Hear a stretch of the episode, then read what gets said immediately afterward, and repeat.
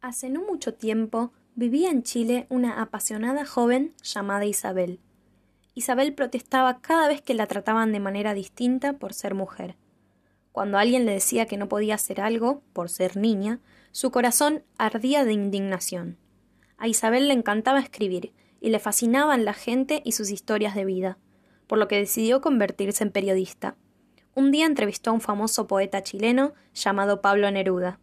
Tienes una imaginación muy vívida. Deberías escribir novelas en lugar de artículos periodísticos, le dijo el poeta.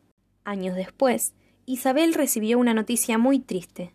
Su abuelo estaba muriendo.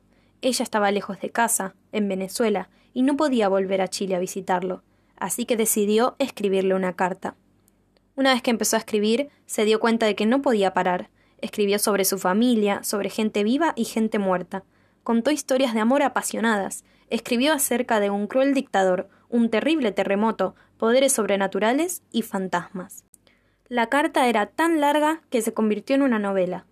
La Casa de los Espíritus fue un gran éxito de ventas que convirtió a Isabel en una de las novelistas más famosas de nuestros tiempos.